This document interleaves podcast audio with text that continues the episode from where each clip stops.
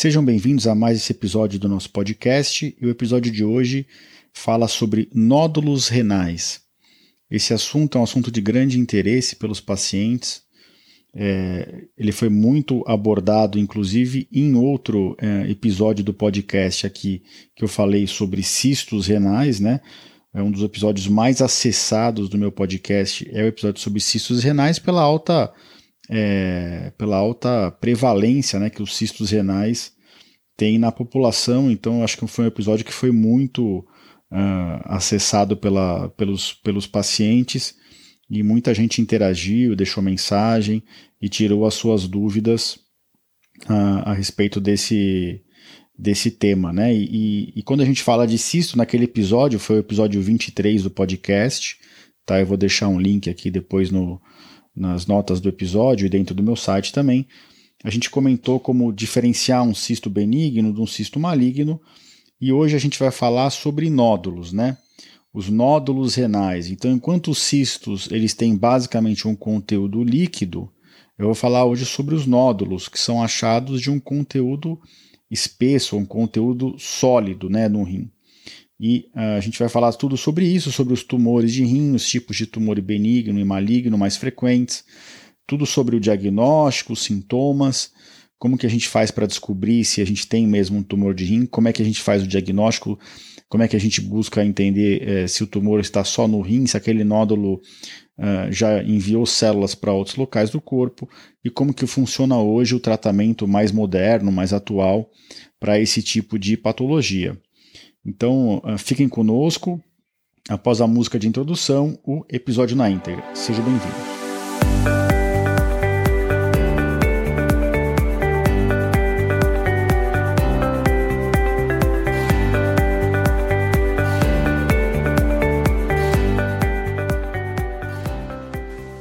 Bem-vindos ao podcast Conversa Aberta com o Urologista. Meu nome é Giovanni Marchini, sou médico urologista formado pela Faculdade de Medicina da USP e serei o anfitrião desse show.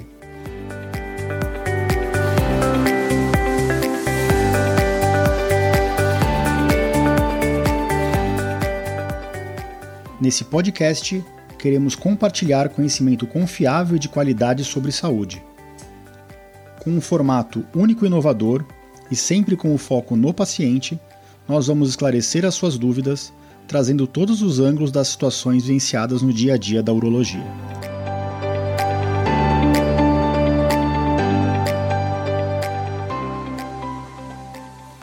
Sejam bem-vindos a mais esse episódio do podcast, episódio 41. Sempre lembrando que no, nas plataformas de podcast vocês encontram o podcast Conversa Aberta com o Urologista em praticamente todas as plataformas. Eu deixo as notas dos episódios, né, os comentários abaixo do episódio na descrição, mas o material na íntegra fica dentro do meu site, no, uh, na página específica do podcast. Então, www.ourologista.com.br barra podcast e esse aqui vai ser o barra episódio 41 na minha página o conteúdo completo, com uma página aberta a comentários, onde eu consigo interagir com vocês, já que isso não é possível nas plataformas de podcast. Então, sem mais demoras, hoje o nosso assunto é tumores renais, nódulos renais, e é para isso que eu quero estar tá aqui hoje. Eu queria é, tranquilizar vocês e dizer que, graças a Deus, hoje a maior parte dos pacientes que descobrem um nódulo de rim consegue acesso a um urologista e mesmo quando a suspeita é de um nódulo maligno, de um tumor é, maligno do rim, um câncer de rim, a maior parte das vezes esse tumor está restrito ao rim. Então só queria dar essa notícia de antemão para é, é, tranquilizar vocês, tá ok? Uh, semana passada, inclusive, a gente operou um caso e na semana retrasada um outro caso que eu vou comentar mais para frente aqui e graças a Deus as cirurgias para tumor de rim, elas têm, têm ido muito bem e a gente consegue, com técnicas pouco invasivas, deixar o paciente sem tumor com alta chance de cura. Então eu queria falar, começar a falar para vocês, a lembrar só qual é o papel do, dos rins. Né? O, nosso, o rim é o órgão que filtra o sangue. E por conta disso, a cada minuto a gente tem 500 ml, meio litro de sangue circulando em cada rim. Então, o rim é um órgão que, se a gente eh, operar, ele pode sangrar, né? E o que, que o rim faz? Ele filtra as impurezas e ele também tira do sangue o excesso de soro, de líquido, e joga para a urina. É lógico que o nosso, o objetivo do nosso rim, e eu sempre falo isso, inclusive para os meus pacientes que têm cálculo renal, o objetivo do nosso rim é manter a homeostase, o equilíbrio, o bom funcionamento do corpo. Ele não está super preocupado com o que ele está jogando na urina. O que importa para ele é deixar o sangue equilibrado. Então, o nosso rim tem esse papel é, de um dos filtros do corpo, o outro filtro seria, uh, por assim dizer, o fígado, mas o rim ele é considerado como o papel filtro do corpo. Ele é, cuida do equilíbrio de água, de sais, ele tem um papel hormonal no metabolismo ósseo também, mas o principal motivo é, dele existir é essa remoção das impurezas e controlar esse equilíbrio de água e sais no corpo. Tendo disso, dito isso, vamos passar agora direto para o nosso uh, tema, né? E eu queria fazer essa introdução porque a gente tem que entender que o nosso rim, os nossos rins são órgãos é, essenciais. A gente pode viver sem rim desde que a gente faça diálise, né? que, é uma, que é algo complexo, que é uma terapia de substituição da função renal. Mas a gente não quer que ninguém entre em diálise por causa de um tumor de rim. E eu vou explicar mais para frente por quê. Então, hoje, é, graças à ampla realização de exames de imagem em nível populacional, a imensa maioria, 60 a 70% dos tumores de rim, dos nódulos de rim, são descobertos de forma acidental, né, um achado de exame, um nódulo de rim. E, e, e, uma vez feito esse achado, o paciente acaba sendo encaminhado para a nossa avaliação do urologista e, se ele for bem tratado, a chance de cura por conta desse nódulo é altíssima. A idade principal de acometimento é entre 50, 50 55 e 70, 75 anos, então um adulto numa fase é, produtiva, e os homens são mais ou menos duas vezes mais afetados que as mulheres nos tumores de rim. A maior parte dos tumores de rim malignos são o carcinoma de células claras, tá? Que é um, é um tumor mais comum. Existem outros tipos, eu não vou ficar falando subtipo aqui porque não importa isso para vocês, mas uh, uh, é importante que vocês saibam que existe mais de um tipo de câncer de rim, tá? Quando a gente descobre um nódulo, um, um tumor no rim, a gente não sabe de cara se ele é maligno ou benigno. Né? Então a gente abre mão dos, a gente faz uso dos exames de imagem. No meu consultório, eu costumo associar sempre uma tomografia e uma ressonância. E eu queria mencionar aqui dois colegas meus radiologistas que eu confio muito, né, que é, inclusive eu devo convidar para participar aqui do podcast em outros episódios. Um é o Dr. Fernando Idi Yamauchi, que é, que é do HC, e o outro é o Dr. Hilton Leão, que também trabalha no HC.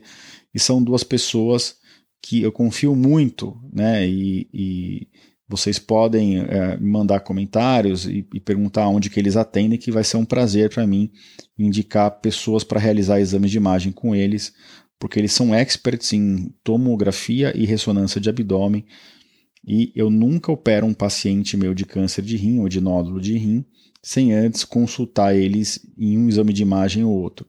E é, vale a pena dizer que a ressonância e a tomografia às vezes é, trazem as mesmas informações, mas muitas vezes trazem informações adicionais sobre o caso que está sendo tratado.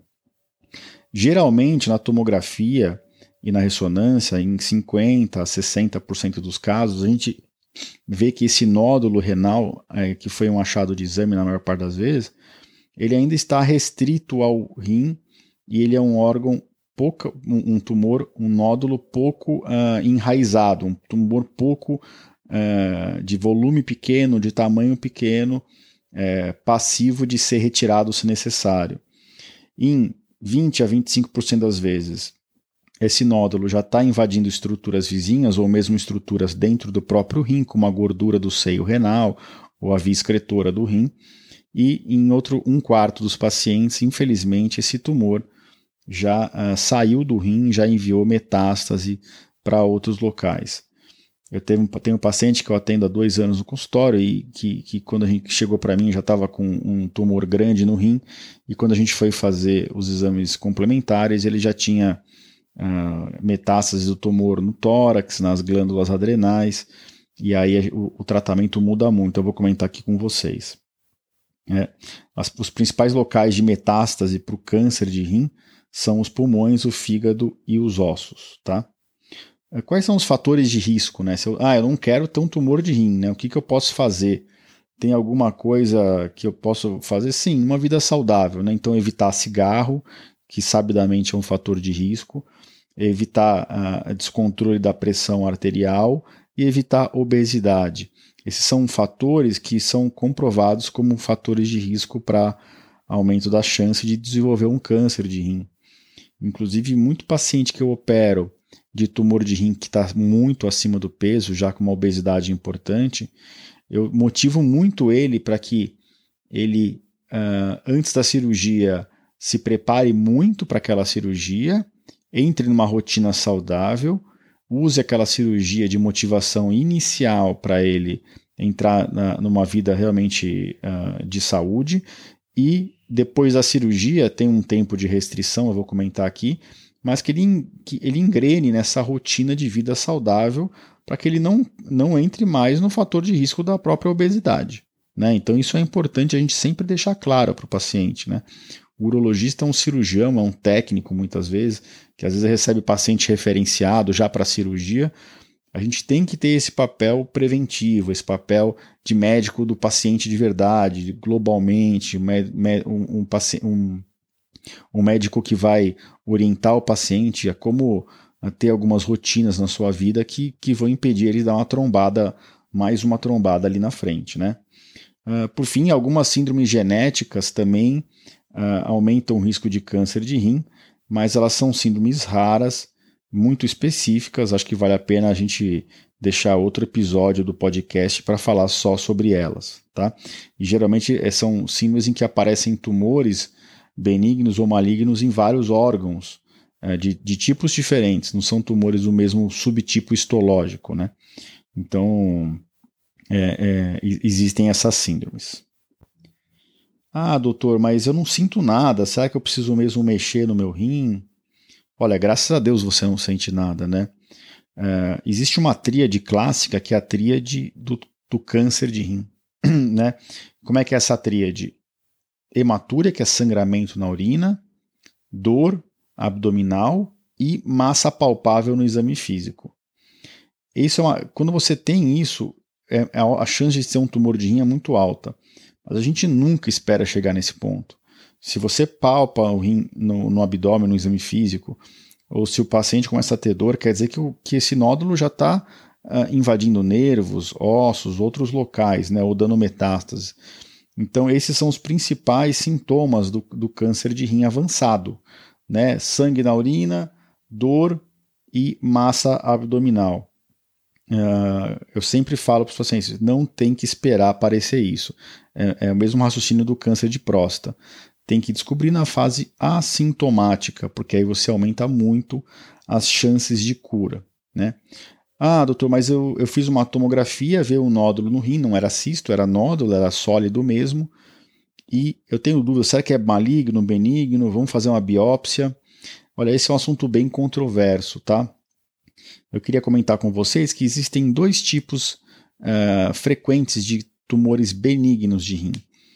O oncocitoma é um deles e o angiomiolipoma é outro. O oncocitoma pode ter uma imagem muito típica, uma imagem com uma cicatriz, uma umbilicação central na tomografia. Mas essa imagem não é patognomônica, ou seja, é uma imagem que não é, quer dizer que é exatamente esse diagnóstico. Alguns cânceres de rim podem parecer muito com os oncocitomas. Tá? Já o outro tipo de tumor benigno, que é o angiomiolipoma, Anjo é de vasos, mio é de músculo, lipoma é de gordura. Então é um tumor benigno que tem um pouco de cada um desses três componentes: vasos, gordura e músculo. E esse tumor começa a crescer dentro do rim. Quando tem gordura num volume razoável, o radiologista muitas vezes consegue bater o martelo. E ninguém quer aqui ser operado à toa de um, de um nódulo de rim. Então, quando o radiologista que laudou o meu exame daquele paciente, que nem eu falei para vocês, às vezes eu indico o Dr. Hilton Leão ou o Dr. Fernando Ide Yamauchi. Quando eles batem o martelo, falam: olha, isso tem componente gorduroso, isso muitas vezes deixa claro que não é um câncer, que é um angiomiolipoma. Aí a gente não tem que prosseguir a investigação. A gente pode até combinar, que nem eu comentei os dois exames, a toma e ressonância, mas muitas vezes a, a, a, o tratamento para aí. A gente faz um segmento para o paciente, só para ele não se perder também, e para a gente ter certeza que aquele tumor benigno não está tendo um crescimento muito acelerado, o que não é comum, mas geralmente não tem que progredir fazer nenhum tipo de tratamento específico, a não ser que aquele angiomiolipoma tenha mais do que 4 a 6 centímetros ou quando ele é, tem um componente vascular com aneurismas dentro dele grandes, porque aí, mesmo sendo benigno, é um tumor que tem alto risco de sangramento. Aí, nessa situação, a gente indica sim a retirada desse tumor, mesmo ele sendo benigno. Ah, mas eu fiz a tomografia, sugere que é um oncocitoma, eu devo biopsiar. É, isso é muito discutível. A gente raramente indica biópsia para nódulos renais. Por quê? Porque a biópsia ela tem os seus riscos, né? Lembra, é um órgão muito vascularizado, o rim, e a biópsia tem baixa acurácia na maior parte do mundo, inclusive em centros com alta expertise. E por que isso? Porque mesmo que se acerte a lesão, e hoje com tomografia isso é muito bem feito pelos radiologistas, as lesões nodulares de rim elas não são geralmente homogêneas. Elas têm uma parte sólida, outra parte sólida diferente, uma parte que tem um pouco de muco, de algo, um líquido espesso. Então você nem sempre consegue ter uma boa representatividade das células daquela lesão.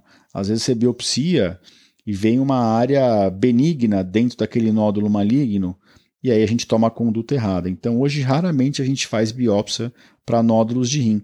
Só quando o risco de operar realmente é altíssimo, né, em pacientes muito idosos ou com muitas comorbidades que não podem passar por uma cirurgia, ou quando a gente está suspeitando que aquele nódulo não é um, um, é um tumor, é uma lesão infecciosa ou uma lesão fúngica, por exemplo, ou outros uh, uh, vermes que podem raramente causar lesões de rim, é, ou quando a gente vai fazer um tratamento menos invasivo, uma ablação, uma crioablação, uma radiofrequência no rim, e aí antes dessa radiofrequência a gente faz a biópsia, mas cai no mesmo problema, nem sempre a acurácia é, é, é alta, então a gente não indica biópsia de rotina para nódulos renais.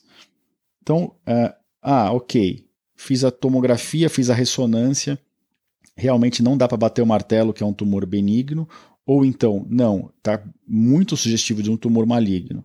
O tratamento geralmente é retirar esse nódulo.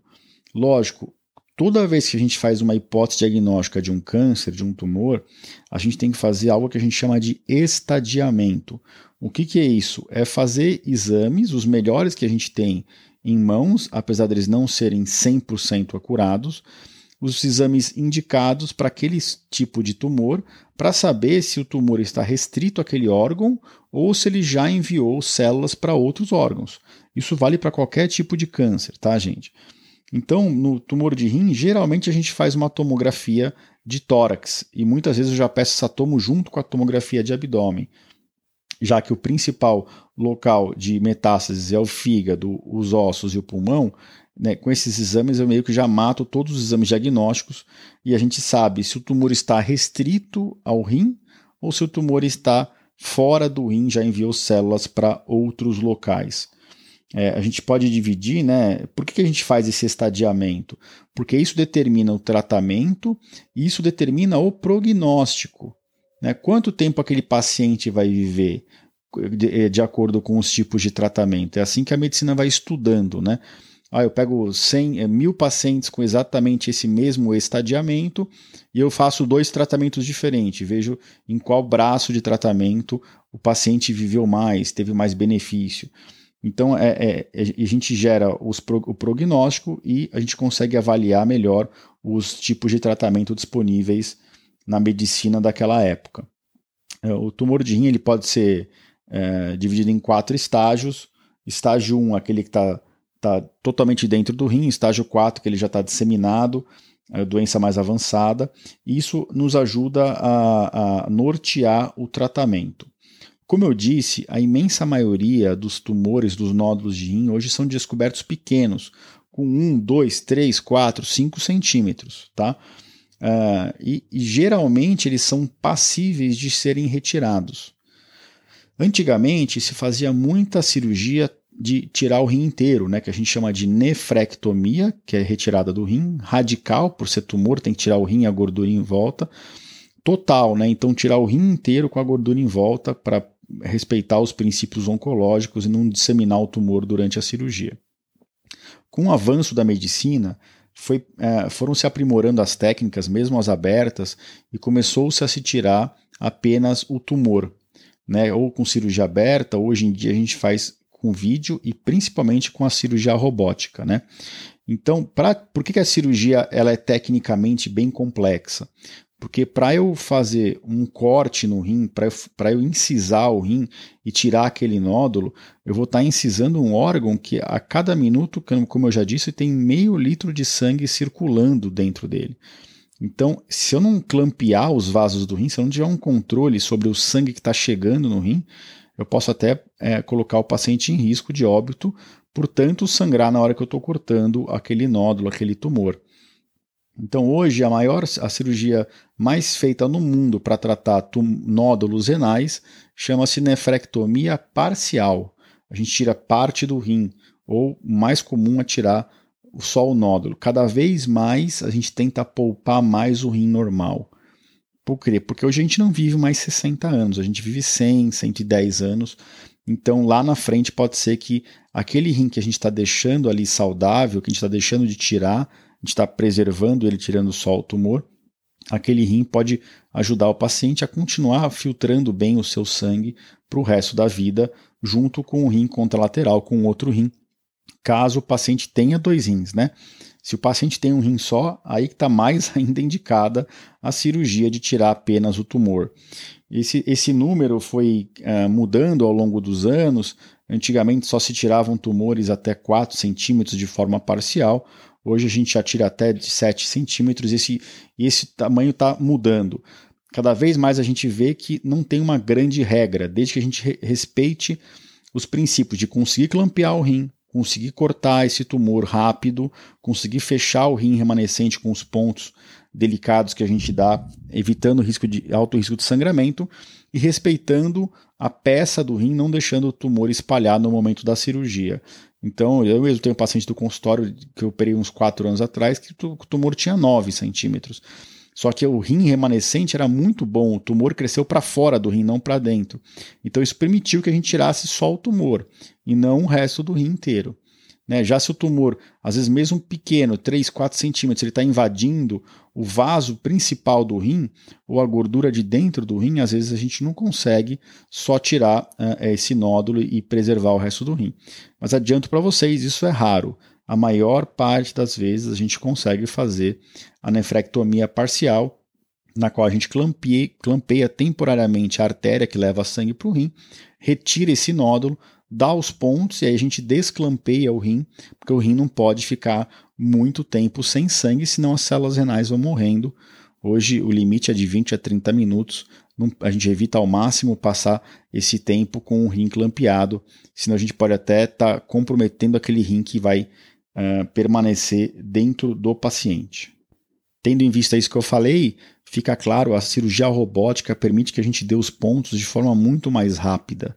Né? Então, a cirurgia robótica abrevia o tempo de isquemia, de tempo que o rim fica sem sangue, para a gente poder retirar o nódulo.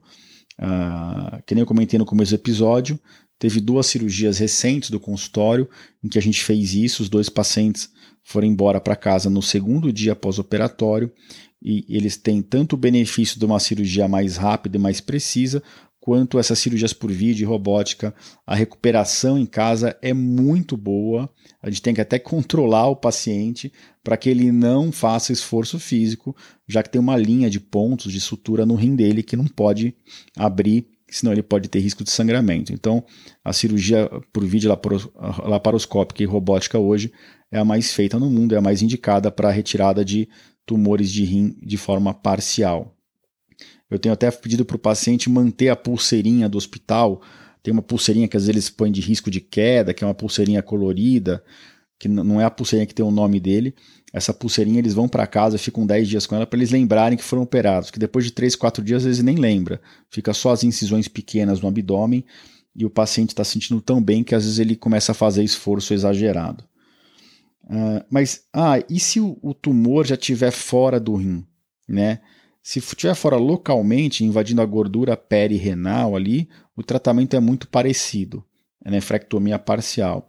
Se o tumor está invadindo muita parte do rim ou, ou, partes nobres do rim, como o seio, a gordura de dentro do rim, a, a, a via urinária, o centro da via urinária ou os próprios vasos do rim, ou seja, aquele tumor, aquele nódulo que não permite que, ele, que eu retire ele sozinho, aí a gente tem que fazer a nefrectomia radical, que a gente também hoje em dia faz por vídeo, ou robótica, que a gente tira o rim inteiro, clampeia definitivamente os vasos do rim, o rim fica sem sangue e a gente solta todo o rim. Essa cirurgia, sempre na hora de retirar o tumor ou retirar o rim inteiro, ele é retirado dentro de um saco específico, né? Que é para não contaminar a cavidade abdominal e nem a parede, nem a, a, a incisão. Já se o tumor tiver saído do rim, tiver a distância, metástase, é bem discutível se a gente tira o rim ou não. Até dois anos atrás, era indicada a nefrectomia para tirar esse tumor, porque isso teoricamente diminuiria os sintomas a longo prazo e uh, poderia, em alguns, segundo alguns estudos, até aumentar a sobrevida, uh, uh, ou seja, o tempo de vida desse paciente. Alguns estudos mais recentes sugerem que não, que o ideal seria fazer uma quimioterapia ou é, com ou sem imunoterapia. Geralmente a imunoterapia é o que é feito para tumor de rim avançado. E se o tumor regredir parcialmente, aí sim você parte para uma é, retirada do nódulo ou do rim inteiro. Mas isso ainda a gente não tem uma, uma resposta clara na literatura. A medicina é uma ciência de verdades transitórias. Então, até cinco anos atrás era mandatório tirar o rim, mesmo que metastático. Né? Hoje a gente pondera bastante, a maior parte dos casos a gente parte para uma imunoterapia antes. Se o paciente responder bem ou se ele começar a ter sintomas do tumor de rim, aí sim a gente parte para a retirada do rim. E, e, existe bastante dúvida se essa retirada do rim aumenta o tempo de vida do paciente ou se ela permite pelo menos que o paciente viva a mesma coisa, mas com uma qualidade de vida melhor, já que ele não tem uh, o, o tumor crescendo dentro dele com todos os seus riscos. Tá ok? Então acho que ficou claro para vocês que o principal médico no tratamento do câncer de rim é o urologista.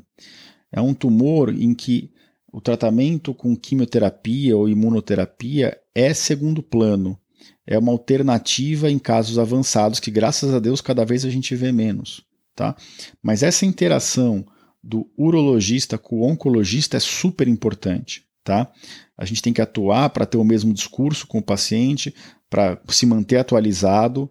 Né? O, os congressos de oncologia e de urologia até inclusive acontecem juntos. E é importante essa, essa abordagem uh, multi-especialidade para quem tem um nódulo de rim, principalmente se for um tumor avançado.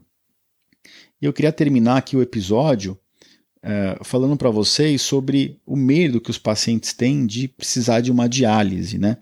de, de perder de forma definitiva a função do rim. Então, o que, que eu posso dizer para vocês? É, é uma imensa minoria, graças a Deus, que precisa de diálise no pós-retirada do rim.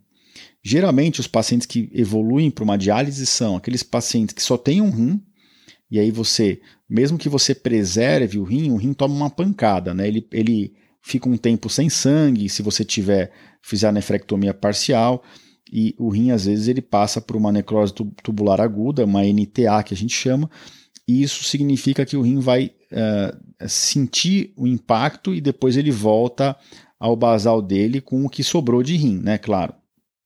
Mas então esses pacientes que têm um rim único, às vezes eles temporariamente precisam de uma diálise. Agora, tem pacientes que, mesmo tendo os dois rins, às vezes evoluem uh, para uma diálise temporária também. Quem são esses pacientes? O paciente que é muito obeso, que é diabético, hipertenso, mal controlado, é, tabagista, então aquelas doenças que já vão matando devagarzinho as células do rim, independente de ter uma cirurgia ou um tumor, né? É uma das maiores causas de insuficiência renal no mundo hoje é hipertensão e diabetes. E não é porque apareceu um tumor, não, é porque essas doenças vão lentamente prejudicando a função do rim. Então, nesses pacientes, a gente tem que tentar preservar o máximo de rim na cirurgia, mas eles têm que saber que existe um risco de uh, hemodiálise ou de diálise uh, transitória aí depois da cirurgia. A gente se baseia muito pela creatinina pré-operatória ou pelo clearance de creatinina pré-operatório. Pacientes que já têm um clearance de creatinina, já têm uma função renal comprometida, têm um risco maior de precisar de uma diálise temporária ou até definitiva, geralmente temporária. Mas ah, na prática clínica a gente vê que a maior parte dos pacientes não precisa de diálise, nem temporária, nem definitiva. Isso tem que ser avaliado caso a caso, tá? com um urologista e às vezes com um nefrologista, a depender da função renal do paciente. Às vezes antes de operar a gente já já envolve um nefrologista na história para controlar melhor os problemas de saúde do paciente e, e, evitar que, independente da cirurgia, ele evolua para uma insuficiência renal uh, depois de algum tempo. Bom, pessoal, acho que era isso que eu queria dizer para vocês. Uh, ficou bem completo o episódio. Uh, acho que a gente fala desde o diagnóstico até o tratamento e o segmento, né? É, só que eu não comentei que, como todo tumor, depois que você tira o nódulo, vai para análise, vai para um patologista, o patologista que vai falar para a gente realmente se era benigno ou maligno e dar o nome e o sobrenome daquele tumor. Então, era um adenocarcinoma, um carcinoma de células claras do rim. E aí tem várias uh, particularidades, né? O grau de Furman se tem invasão linfovascular, se os gânglios que a gente tirou na cirurgia estavam acometidos ou não. Isso também compõe, né, como eu disse, naquele, naquele prognóstico. E, em geral, tumores, a gente nunca acompanha o paciente por menos de 2 a 5 anos. Eu costumo acompanhar por, por pelo menos 5 anos, assim, de forma bem uh, programada, né, uh, pragmática, os pacientes. Tem que acompanhar, tá bom? Até porque se aquele paciente formou um câncer de rim, ele tem risco maior de ter um câncer de rim, outro, né, não no lugar que você operou, se, se ele não corrigiu o fator de risco dele. E a gente costuma acompanhar de por no mínimo 5 anos no caso do rim. Cada tumor tem o seu guideline, tá? Então, próstata, por exemplo, a gente sempre acompanha por pelo menos 15 anos. Rim, 5 anos. É lógico que aquele paciente acaba é, passando de rotina no consultório pelo menos uma vez por ano, depois desses 5 anos mas uh, o que seria mandatório seria esse, esse período inicial. Se vocês tiverem dúvida, nos mandem dentro do meu site, de novo, www.ourologista.com.br barra podcast barra episódio 41. É, esse episódio é o primeiro episódio que vai ao ar na primeira semana de março e tem bastante episódio interessante uh, na linha de produção para vocês. De novo, eu peço e agradeço pelos comentários e notas, no, principalmente no podcast da Apple, que é o podcast mais usado e acessado, e é o podcast que ajuda a gente a ranquear dentre os podcasts de medicina e saúde da plataforma. Uh, a semana que vem, mais um tema muito interessante. Não percam o nosso próximo episódio. A gente se vê daqui a sete dias. Grande abraço a todos.